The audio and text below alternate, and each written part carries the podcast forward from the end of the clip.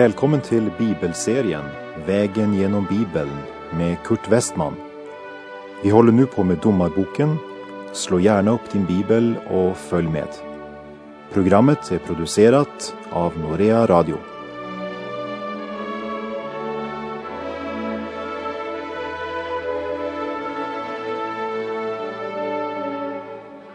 Vi avslutade förra programmet med de sista verserna i Domarbokens trettonde kapitel.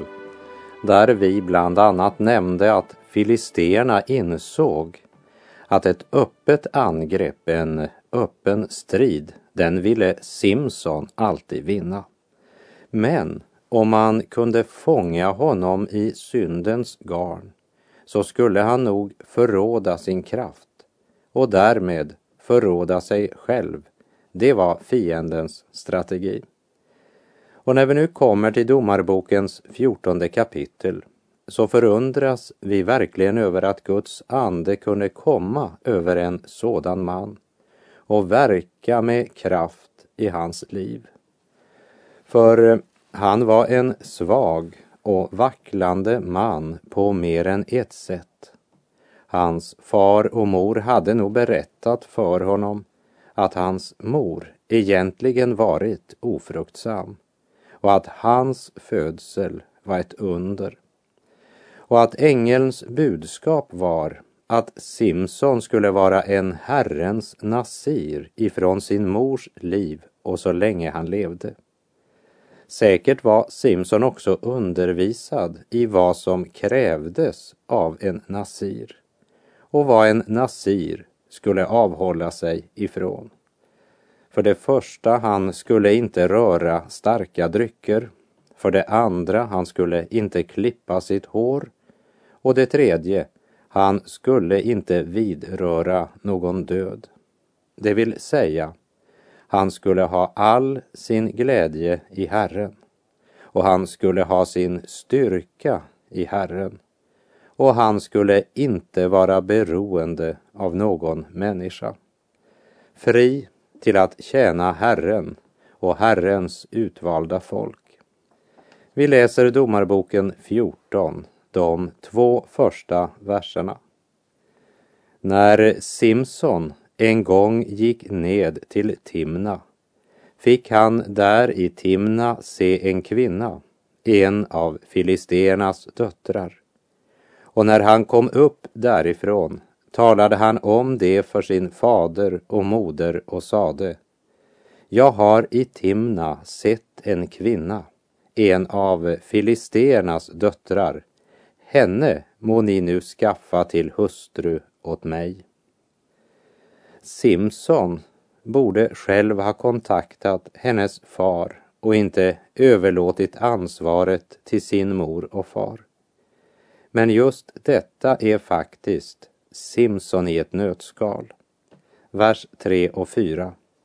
Hans fader och moder sade till honom Finns då ingen kvinna bland dina bröders döttrar och i hela mitt folk? Eftersom du vill gå bort för att skaffa dig en hustru från de oomskurna filisterna. Simson sade till sin fader Skaffa mig denna, ty hon behagar mig. Men hans fader och moder visste inte att detta kom från Herren, som ville komma i tvist med filisterna. På den tiden rådde nämligen filisterna över Israel. Simson gjorde inget fel i att ta en hustru från filisterna, för det var ett knep en del av planen när Israel skulle befrias från filisternas förtryck. Så han startar riktigt. Som Paulus sa till galaterna i Galaterbrevet 5, vers 7. Ni kom bra iväg. Vem har nu hejdat er så att ni inte lyssnar till sanningen? Också församlingen i Galatien började bra. Det var inget fel på starten, men det var den vidare vandringen som var problemet i Galatien. Och det var också problemet i Simpsons liv. Vers 5. och Simson gick med sin fader och moder ned till Timna. Men just som de hade hunnit fram till vingårdarna vid Timna kom ett ungt lejon rytande emot honom. Vi har läst att en nasir ska avstå från druvor i alla former. Men Simson söker sig till vingårdarna. Men han får en tankeväckare när ett ungt lejon kommer mot honom. Och vi läser verserna 6 till och med 9. Då föll Herrens ande över honom och han slet sönder lejonet som om han hade slitit sönder en killing fastän han inte hade någonting i sin hand. Men han talade inte om för sin fader och moder vad han hade gjort.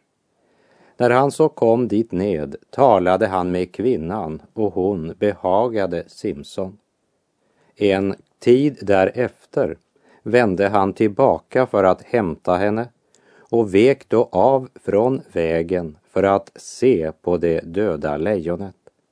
Då fick han i lejonets kropp se en bisvärm med honung och han skrapade ut honungen i sina händer och åt av den medan han gick. Han kom så till sin fader och moder och gav dem och de åt.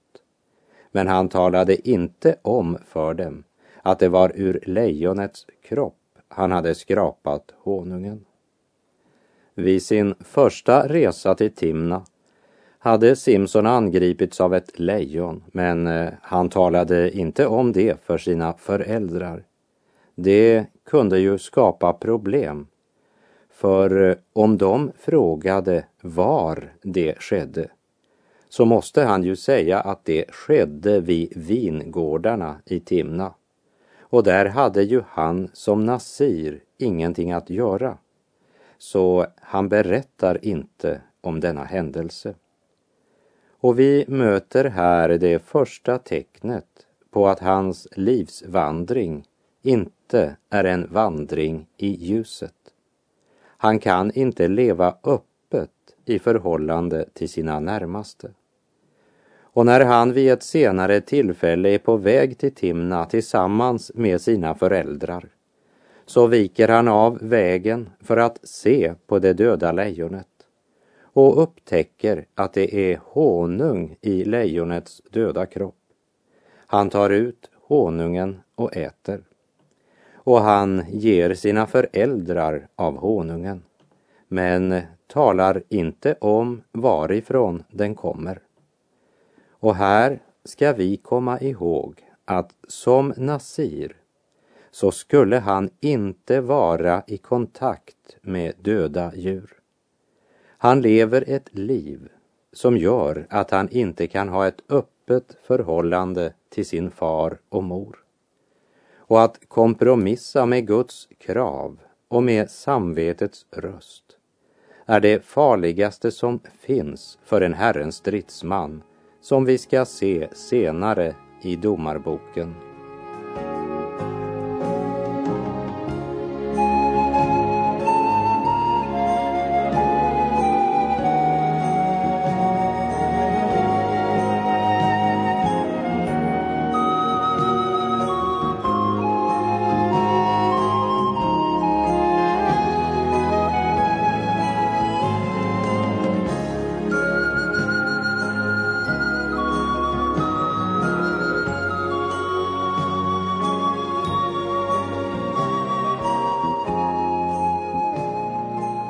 Domarboken kapitel 14, verserna 10 till och med 14. När nu hans fader kom ned till kvinnan gjorde Simson där ett gästabud, ty så brukade de unga männen göra. Och när de fick se honom skaffade de trettio bröllopsvänner som skulle vara hos honom. Till dem sade Simson, jag vill förelägga er en gåta. Om ni under de sju gästabudsdagarna säger mig lösningen på den och gissar rätt, så ska jag ge er trettio fina linneskjortor och trettio högtidsdräkter. Men om ni inte kan säga mig lösningen så ska ni ge mig 30 fina linneskjortor och 30 högtidsdräkter. Det sade till honom, framställ för oss din gåta. Låt oss höra den. Då sade han till dem, från storätaren utgick ätbart. Från den grymme kom sötma. Men under tre dagar kunde de inte lösa gåtan. Bröllopsfesten eller gästabudet hålls i brudens hem och alla gästerna var filister. Och gåtor var en form för underhållning som var mycket vanlig på den tiden. Och de hade sju dagar på sig att tänka ut svaret. Men det förstår vi att eftersom de inte visste om lejonet som Simson dödat och bisvärmen som samlat honung i den döda kroppen så var det ju omöjligt för dem att gissa svaret. Och vi läser verserna 15 till och med 18. På sjunde dagen sade det då till Simsons hustru Locka din man att säga oss lösningen på gåtan. Annars ska vi bränna upp dig och din faders hus i eld. Ni har väl inte bjudit oss hit för att utarma oss? Då låg Simsons hustru över honom med gråt och sade Du hatar mig bara och älskar mig inte alls. Du har framställt för mina landsmän en gåta, men du har inte sagt mig lösningen på den. Han svarade henne, inte ens för min fader eller min moder har jag sagt lösningen. Skulle jag då säga den åt dig? Men hon låg över honom med gråt under de sju dagar de höll gästabudet. Och på sjunde dagen sade han henne lösningen eftersom hon så hårt ansatte honom. Sedan sade hon lösningen på gåtan åt sina landsmän. Innan solen gick ned på sjunde dagen gav honom alltså männen i staden det svaret vad är sötare än honung? Och vad är grymmare än ett lejon? Men han sade till dem, hade ni inte plöjt med min kviga så hade ni inte gissat min gåta. Någon har sagt att kvinnans starkaste vapen är tårar. Och det är något som gör sig gällande här i kapitel 14. Filisteerna vänder sig till Simsons hustru för att med hennes hjälp från Simson locka fram svaret på gåtan. Hon är ju själv filisté. Trots detta är filisteerna tydligen inte säkra på vilken sida hon står. Så de hotar henne och säger att om hon inte lockar Simson att säga svaret ska de bränna upp både henne och hennes faders hus i eld. Så hon får valet mellan martyr eller förrädare. Och hon gråter och tjatar på Simson under hela gästabudet. Och till sist orkar han inte mer. Men han säger henne svaret.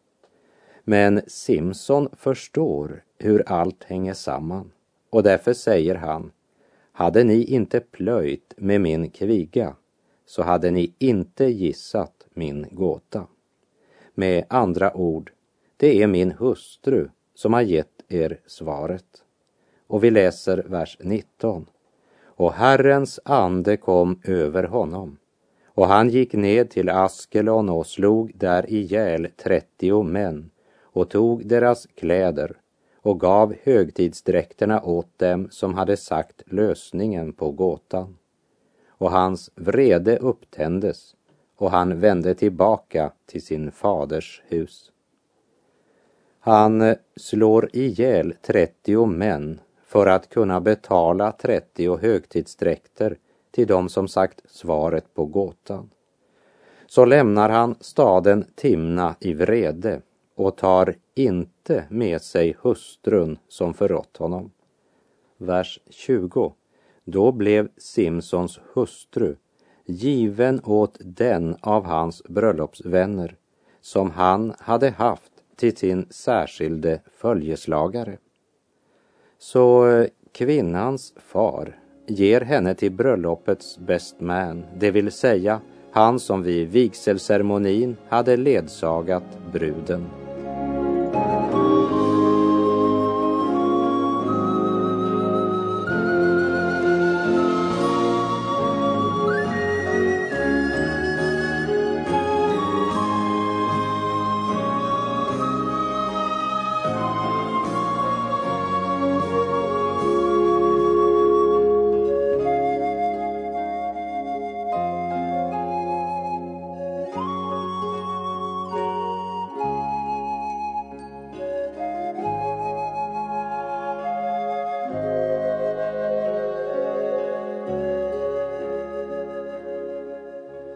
Domarboken kapitel 15, vers 1 och 2. En tid därefter, medan veteskörden pågick, ville Simson besöka sin hustru och förde med sig en killing. Och han sade, låt mig gå in till min hustru i kammaren. Men hennes fader ville inte tillåta honom att gå in. Hennes fader sade, jag höll för säkert att du hade fattat hat till henne och därför gav jag henne åt din bröllopsvän. Men hon har ju en yngre syster som är vackrare än hon. Ta henne istället för den andra. Efter att Simsons vrede lugnat ner sig så går han till Timna för att besöka henne för att försona sig med hennes närmaste och för att underlätta återupprättelsen i familjen så tar han med sig en killing. Men hennes far säger rakt ut att han trodde att Simson förskjutit henne när han bara gick sin väg. Därför hade hon blivit given till hans vän. Fadern vet att han handlat fel och han eh, har nog hört om de 30 som Simson hade slagit ihjäl. Så nu fruktar han för Simson och erbjuder honom den yngre och vackrare systern. Vers 3 5. Men Simson svarade dem. Denna gång är jag utan skuld till filisterna om jag gör dem något ont. Och Simson gick bort och fångade 300 rävar. Sedan tog han facklor, band så ihop två och två rävar med svansarna och satte in en fackla mitt mellan de två svansarna. Därefter tände han eld på facklorna och släppte djuren in på filisternas sädesfält och antände så både sädesskylar och oskuren säd vingårdar och olivplanteringar. Efter den här hämndaktionen från Simsons sida så får filisterna snart veta att det är Simson som står för den här handlingen och att orsaken, det är den behandling han har fått i sin svärfars hus. Och verserna 6 till och med 8 då nu filisterna frågade vem som hade gjort detta fick de svaret. Det har Simson, timnitens måg, därför att denne tog hans hustru och gav henne åt hans bröllopsvän. Så drog filisterna bort och brände upp både henne och hennes fader i eld. Men Simson sade till dem, om ni bär er åt så ska jag sannerligen inte vila förrän jag har tagit hämnd på er. Och han for våldsamt fram med dem, så att de varken kunde gå eller stå. Sedan gick han ned därifrån och bodde i bergsklyftan vid Etam. Vi lägger märke till att det står inget om att Herren gav Simson order att handla på det här sättet. Men det här är något som Simson gör av personliga orsaker och av egen hämndlust. Och det har ingenting med befriandet av Israel att göra. Och det var inte på det här sättet han skulle använda sin styrka. Efter den brutala misshandlingen är filisternas vrede väckt och för att vreden inte ska drabba hans folk så låter Simson sina landsmän binda sig. Vi läser verserna 9 till och med 14. Då drog filisterna upp och slog läger i Juda och det spred sig i Lehi. Och Judas män sade, varför har ni dragit hit upp mot oss? Det svarade, vi har dragit hit upp för att binda Simson och för att göra mot honom som han har gjort mot oss. Då drog 3000 män från Juda ned till bergsklyftan vid Etam och sade till Simson. Du vet ju att filisterna råder över oss. Hur har du då kunnat göra så mot oss? Han svarade dem. Som de har gjort mot mig, så har jag gjort mot dem. De sade till honom. Vi har kommit hit ned för att binda dig och sedan lämna dig i filisternas hand. Simson sade till dem, så ge mig nu er ed på att ni inte själva vill stöta ned mig. Det svarade honom, nej, vi vill endast binda dig och sedan lämna dig i deras hand, men vi ska inte döda dig. Så band de honom med två nya rep och förde honom upp, bort från klippan. När han nu kom till Lehi skrek filisterna och sprang emot honom. Då kom Herrens ande över honom och repen kring hans armar blev som lintrådar när de antänds av eld och banden liksom smälte bort från hans händer. Att eh, Juda sänder hela 3000 man visar deras stora respekt för Simson. Och männen i Juda tar sin fånge Simson med sig och för honom till Lehi, som var ockuperat av filisterna. Och filisterna, ja, de blir verkligen överraskade och glada när de ser att Simson blir förd bunden till dem. Men han bryter dessa band som om det var ingenting.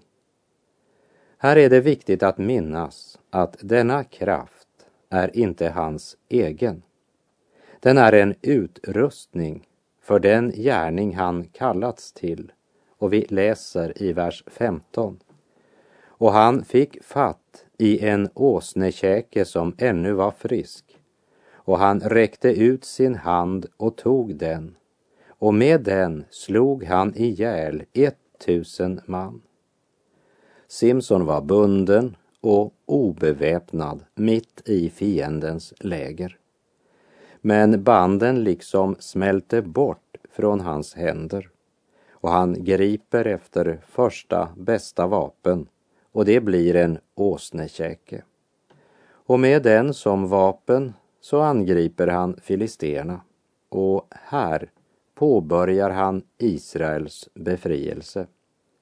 Tänk om han bara hade fortsatt på den vägen.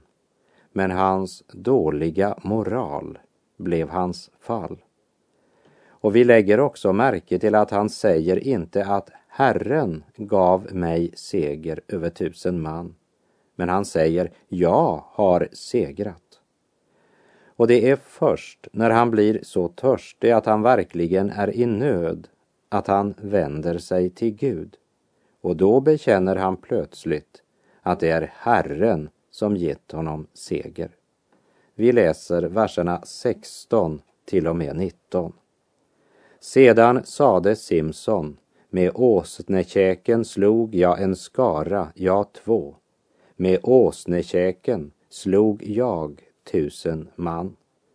När han hade sagt detta kastade han käken ifrån sig och man kallade den platsen Ramat Lehi. Men då han därefter blev mycket törstig ropade han till Herren och sade du har själv genom din tjänare gett denna stora seger och nu måste jag dö av törst och så falla i det oomskurnas hand.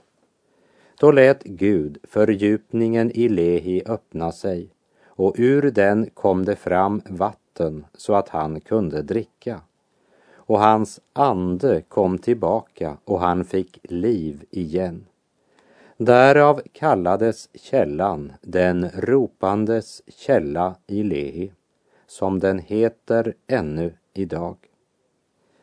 Vilken misstro mot Gud som hade kallat honom. Han som i sin suveräna allmakt hade låtit banden som bundit honom liksom smälta bort från hans händer och därefter givit honom hela tusen filister i hans hand. Trodde Simson att Gud skulle låta sin tjänare törsta ihjäl. Simson, han är sannerligen ett av Israels barn.